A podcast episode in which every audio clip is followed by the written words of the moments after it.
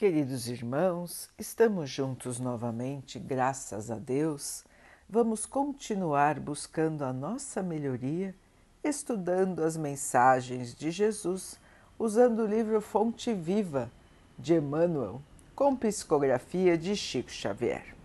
A mensagem de hoje se chama Ante o Objetivo. Para ver se de algum modo posso chegar à ressurreição Paulo, Filipenses 3, 11. Alcançaremos o alvo que mantemos em mira. O avarento sonha com tesouros amoedados e chega ao cofre forte. O malfeitor comumente ocupa largo tempo planejando a ação perturbadora e comete o delito. O político hábil anseia por autoridade e atinge alto posto no domínio terrestre. A mulher desprevenida, que concentra as ideias no desperdício das emoções, penetra o campo das aventuras inquietantes. E cada meta a que nos propomos tem o preço respectivo. O ambicioso para juntar o dinheiro quase sempre perde a paz. O delinquente, para efetuar a falta que planeja, deprecia o seu nome.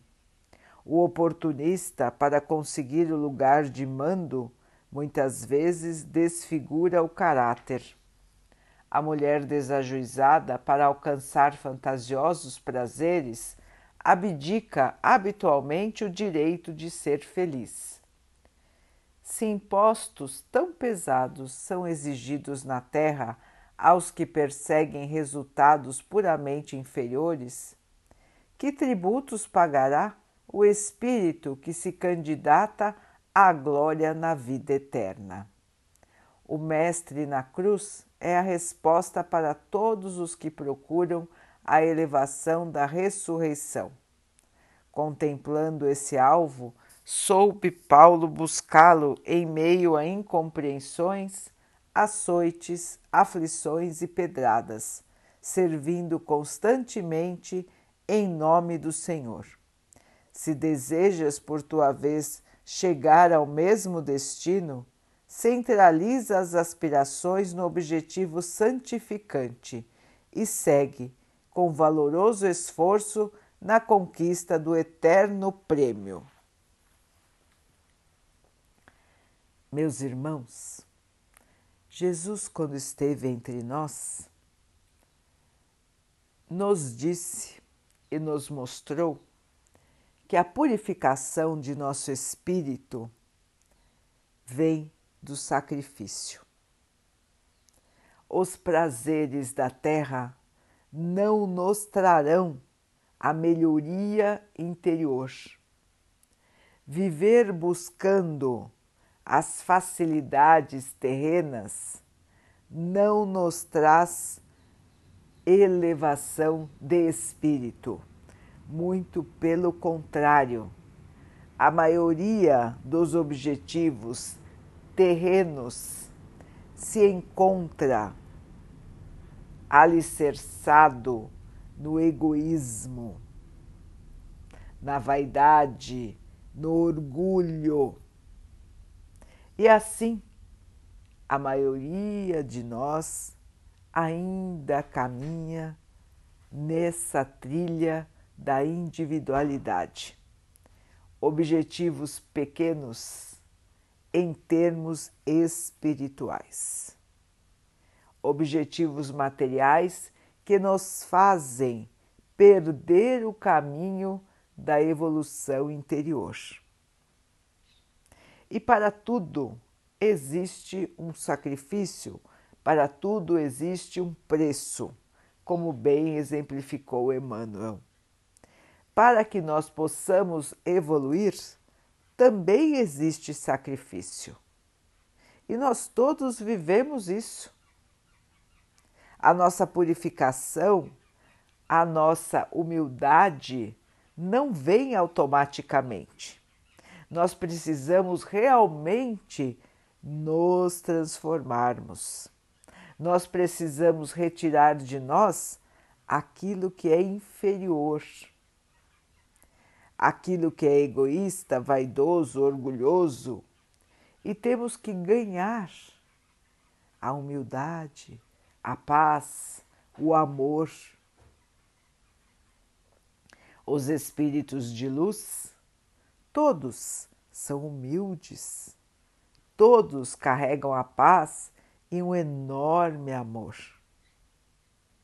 Assim nós também seremos, irmãos, quando conseguirmos vencer as nossas próprias batalhas. Cada um de nós carrega um passado repleto de erros.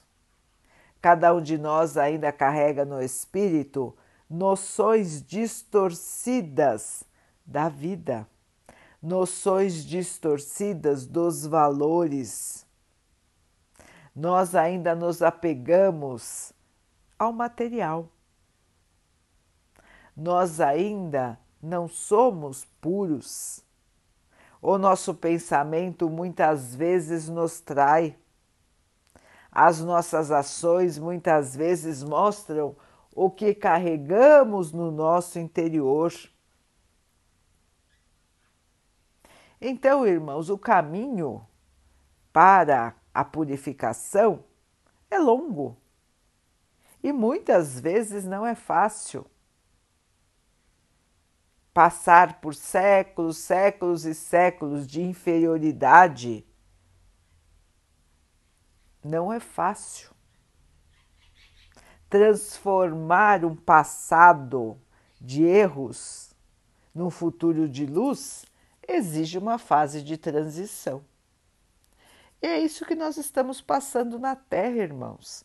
Cada um de nós e o nosso planeta como um todo nós estamos nos purificando.